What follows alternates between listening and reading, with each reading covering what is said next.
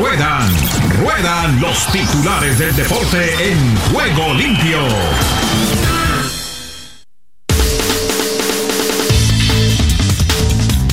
Marquiño dice, tenemos que mejorar. Hablando del fútbol Liga de Campeones, con relación al Manchester City, eh, Paris Saint-Germain. Ya pensando en la final, ¿cuál será el rival que tendrán? Si es o será uno inglés o el otro español. El Manchester City, primer finalista de la Champions, pronostican escasez mundial de mano de obra en esto es en hotelería o estelería tras la pandemia, esto en el tenis. Rudy dice, ahora tenemos que centrarnos en la liga, en el baloncesto europeo.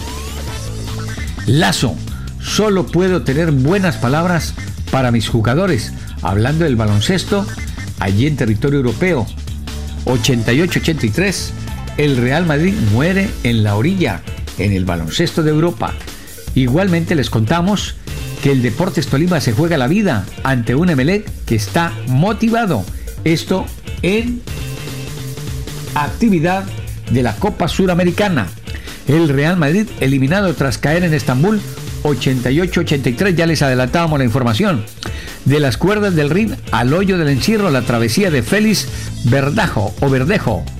En el boxeo de Puerto Rico. Paraguay continúa con la vacunación en medio de escándalo de inmunización de la VIT. Ineos confirma a Bernal y Daniel Martínez como también de Castro Viejo en el equipo Camino al Giro de Italia, que está a la vuelta de la esquina. Les contamos además que la sueca Sarah Jostrom planea volver a la competición el próximo 1 de junio, esto en la natación. El italiano Sprafecco, sancionado tres años por sus positivos en el Giro 2020. Hablando del ciclismo, los colombianos Gaviria y Molano y el argentino Richese en el UAE del Giro. Este es el equipo de la Unión de los Estados Árabes.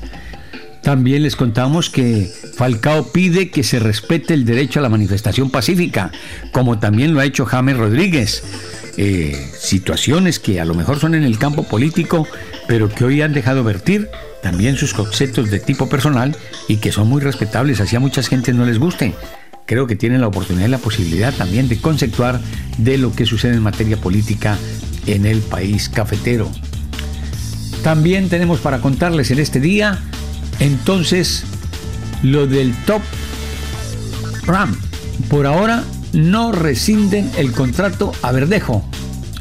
Las fuentes nos hablan de Aldana que regresa ante Kumskaya en el boxeo ese de la UFC que a mí la verdad no me gusta mucho porque también he visto por allí muchachitas en esa calidad de boxeo y de verdad que yo no sé. La verdad que ese boxeo entre las mujeres sí, para nada me gusta. Pero bueno, tengo que dar la información. Washington National activa a Juan Soto. Esto en el básquetbol de la NBA. Mundo del Deporte lamenta accidente en Metro de México. Adriano emocionado por homenaje en el Maracaná. Seattle Metcalf competirá en los 100 metros planos. Ravens firma a Alejandro Villanueva, ex Steelers. Y Billy Álvarez iría a la cárcel pese a, fianza millonaria. Este es el personaje de los eh, equipos del equipo cementero del Cruz Azul que anda en problemado por estos días.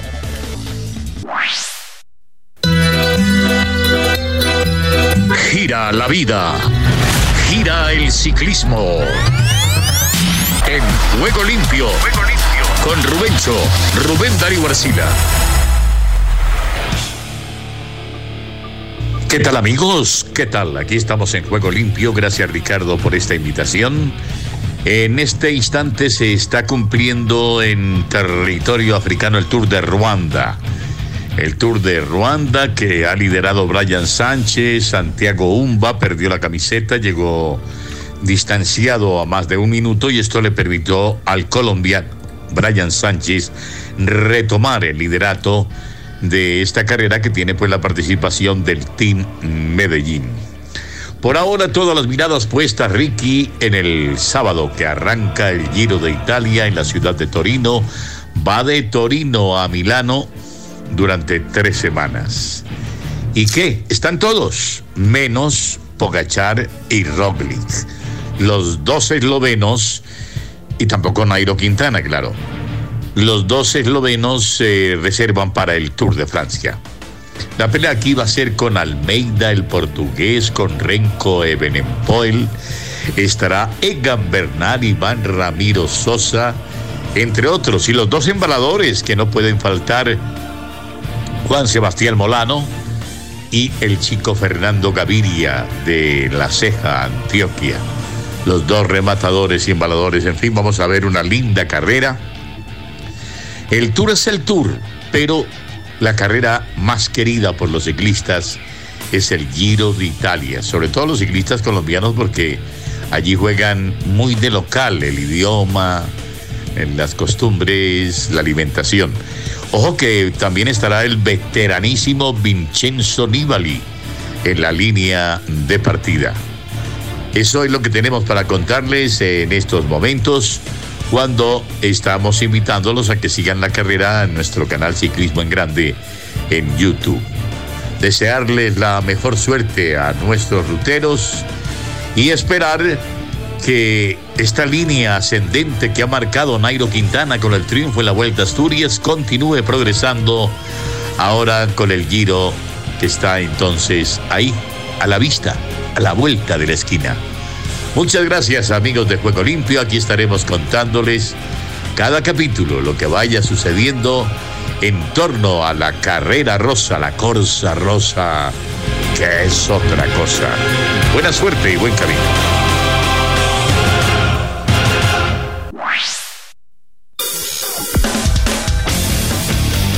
Argentina Deportiva, bienvenida a Juego Limpio.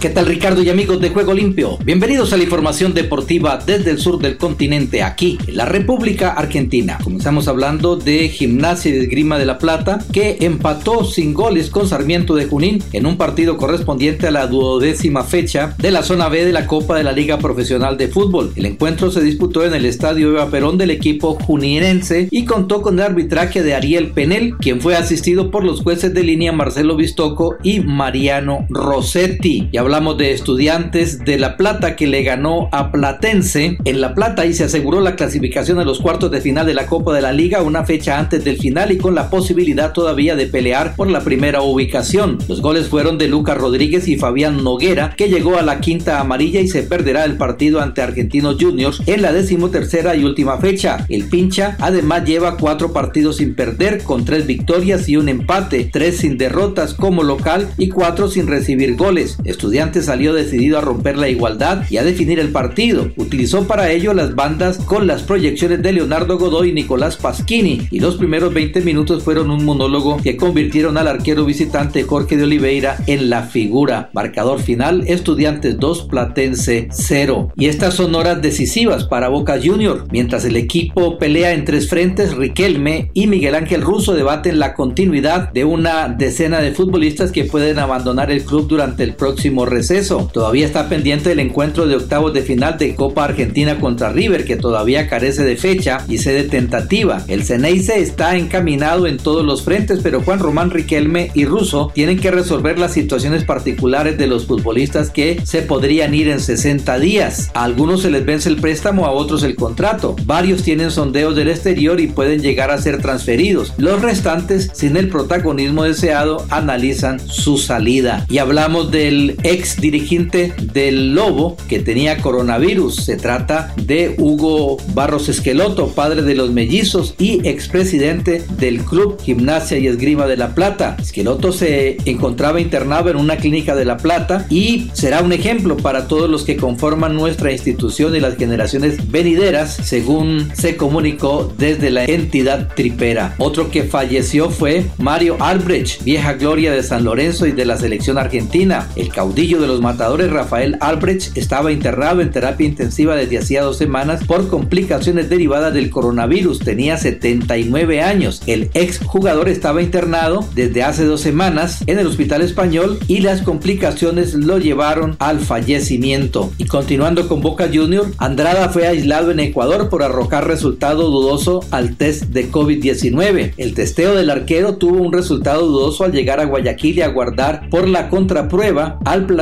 completo y también volverá a ser hisopado, pero el partido ante Barcelona de este martes está en riesgo. Todo esto rompe la armonía de Boca en Guayaquil, que se prepara para jugar ante Barcelona en lo que será un choque de líderes en el grupo C de la Copa Libertadores. El guardameta ya contaba con el alta tras haberse contagiado de coronavirus. Se hizo en Buenos Aires el test PCR obligatorio exigido por Conmebol el viernes y el resultado fue negativo, al igual que el resto de la delegación. Sin embargo, ya en Ecuador, la última prueba que se realizaron a todos luego del encuentro ante Lanús tuvo un resultado dudoso. Y bien, Ricardo, esta es toda la información del músculo aquí, en la República Argentina.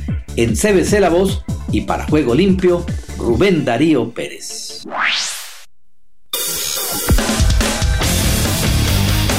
Paraguay está con Juego Limpio.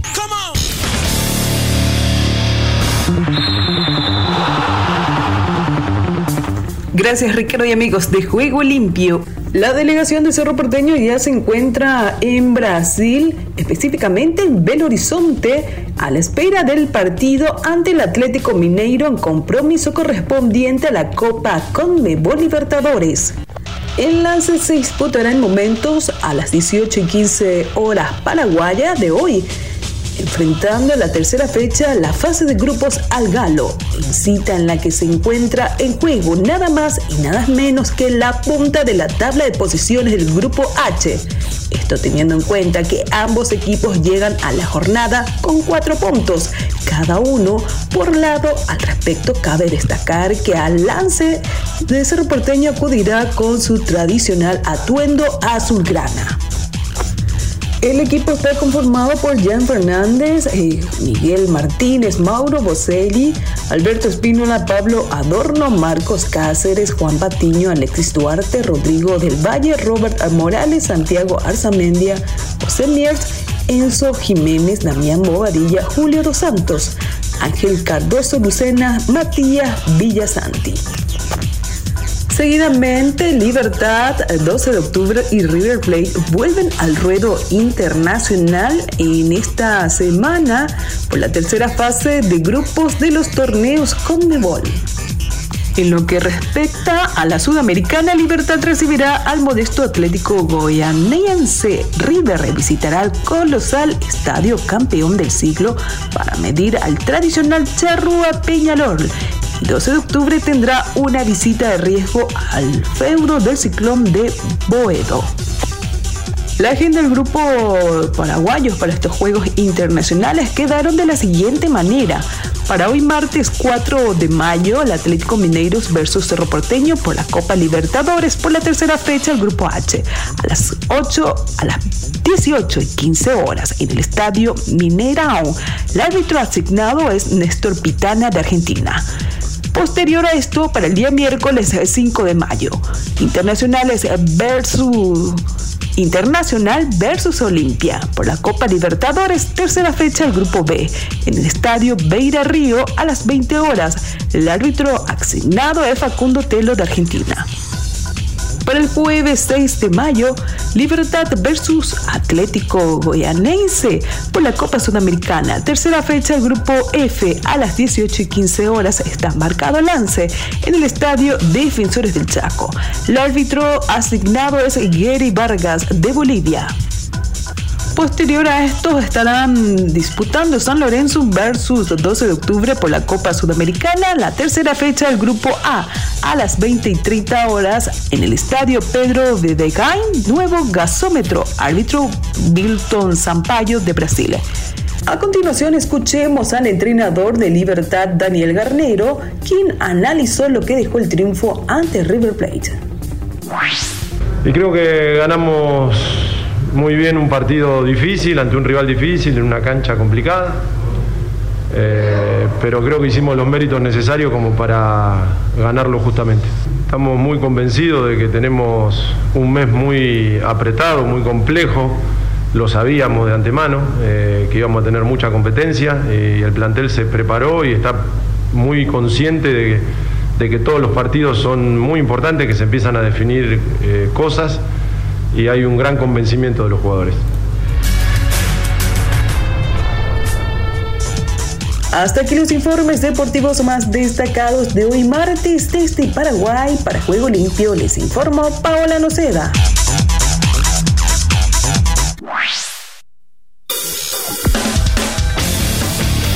Colombia, al ritmo del vallenato en Juego Limpio.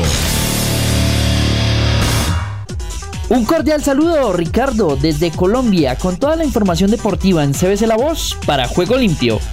Suspendidos los partidos internacionales en Colombia debido a la oleada de violencia que azota al país desde el pasado 28 de abril. Independiente Santa Fe recibiría a River Plate de Argentina por la Copa Libertadores. Sin embargo, el plantel dirigido por Marcelo Gallardo no se subió al avión y sus jugadores se devolvieron a su domicilio. El equipo argentino espera directivas de Conmebol. Asimismo, se suspendieron los partidos entre Atlético Nacional y Argentinos Junior por Copa Libertadores y el de La Equidad contra Lanús por Copa Sudamericana. Los clubes argentinos actuaron rápidamente y decidieron no viajar al país cafetero. Se espera prontamente el pronunciamiento del Fluminense de Brasil, equipo que enfrentaría al Junior de Barranquilla también por la Copa Libertadores. Sin embargo, se desconoce qué medidas tomará Conmebol al respecto. Luis Fernando Muriel del Atalanta y Jefferson Duque de Atlético Nacional están entre los 50 máximos goleadores del 2021. La Federación Internacional de Historia y Estadística de Fútbol presentó la tabla de máximos goleadores a nivel mundial en lo que va del año. El delantero del equipo italiano ocupa el puesto 38 de la lista, en los primeros cuatro meses, el futbolista atlanticense convirtió 14 goles. Por su parte, Jefferson Duque, de 33 años de edad, ocupa la casilla 44. Con el cuadro verdolaga ha convertido 13 anotaciones. El escalafón es liderado por el polaco del Bayern Múnich, Robert Lewandowski, y por el argentino del Fútbol Club Barcelona, Lionel Messi, ambos con 26 anotaciones. Jerry Mina saldría del Everton Football Club con destino al Napoli. La transferencia de Mina dependería del torneo europeo al que clasifique el equipo italiano dirigido por Gennaro Gattuso. Por ahora, los azules están en la quinta casilla de la tabla de posiciones con 67 unidades en 34 partidos jugados. Una eventual clasificación a Champions se daría en caso de una victoria y que pierda Milán, Juventus o Atalanta, todos con 69 puntos. Nicolás Mejía logró un ascenso de más de 100 casillas en el ranking ATP, luego de su excelente paso por los Challengers de Salinas en Ecuador, alcanzando la final en la primera etapa y los cuartos de final en la segunda. Consolidándose como la segunda raqueta de Colombia, este lunes el bogotano de 21 años se ubicó en el puesto 338 del escalafón mundial, logrando un ascenso de 127 casillas producto de sus más recientes resultados. Mientras tanto, Daniel Galán sigue siendo la raqueta número uno del país en el ranking ATP, situándose en el puesto 112. Por detrás de Nicolás Mejía se encuentra Alejandro González en el puesto 455 y Eduardo Estrubay en el puesto 461. De esta manera, Mejía parte como una importante alternativa para integrar el equipo colombiano de Copa Davis, que jugará las finales del Grupo Mundial en noviembre. Jugadores de la selección Colombia rechazan ola de violencia en el país tras las protestas iniciadas el pasado 28 de abril. Falcao, Dubán Zapata, Juan Guillermo Cuadrado, Luis Fernando Muriel, David Ospina, entre otros, se han manifestado por la situación que vive Colombia. Rechazo todo acto que viole los derechos humanos. Hago un llamado a la no violencia y pido se valore y se respete el derecho a la manifestación pacífica. Hasta aquí toda la información deportiva, Ricardo. Desde Colombia, en CBC La Voz para Juego Limpio, informó Javier Aldana Ariza. Estados Unidos con todos los deportes en Juego Limpio.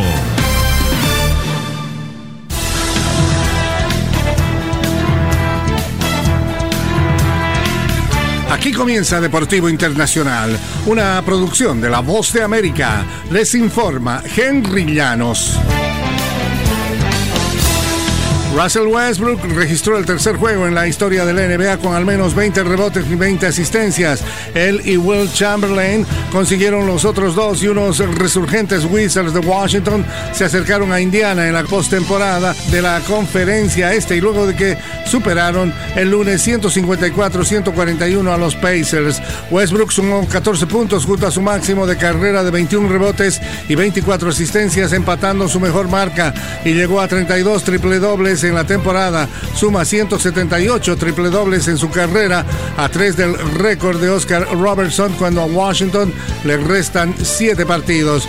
Rui Hachimura sumó 27 puntos y Bradley Bill tuvo 26 para que Washington anotara la mayor cantidad de puntos esta temporada y con ello se colocó a medio juego de Indiana en el noveno sitio de la conferencia este.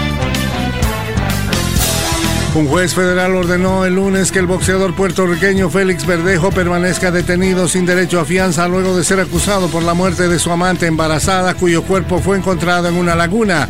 Verdejo está acusado de secuestro y robo de auto que resultó en la muerte de Keishla Rodríguez, de 27 años, y de matar intencionalmente a un nonato. El acusado no hizo ningún comentario durante la audiencia virtual en la que contó con un traductor. Este es un caso elegible para la pena de muerte, dijo la jueza Camil Vélez.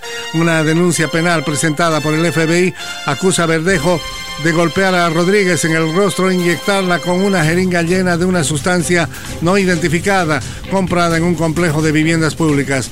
La acusación alega que le ató brazos y pies con alambre y le amarró un tabique pesado antes de arrojarla desde un puente a las 8.30 de la mañana del jueves para luego balearla. Y hasta aquí Deportivo Internacional, una producción de La Voz de América.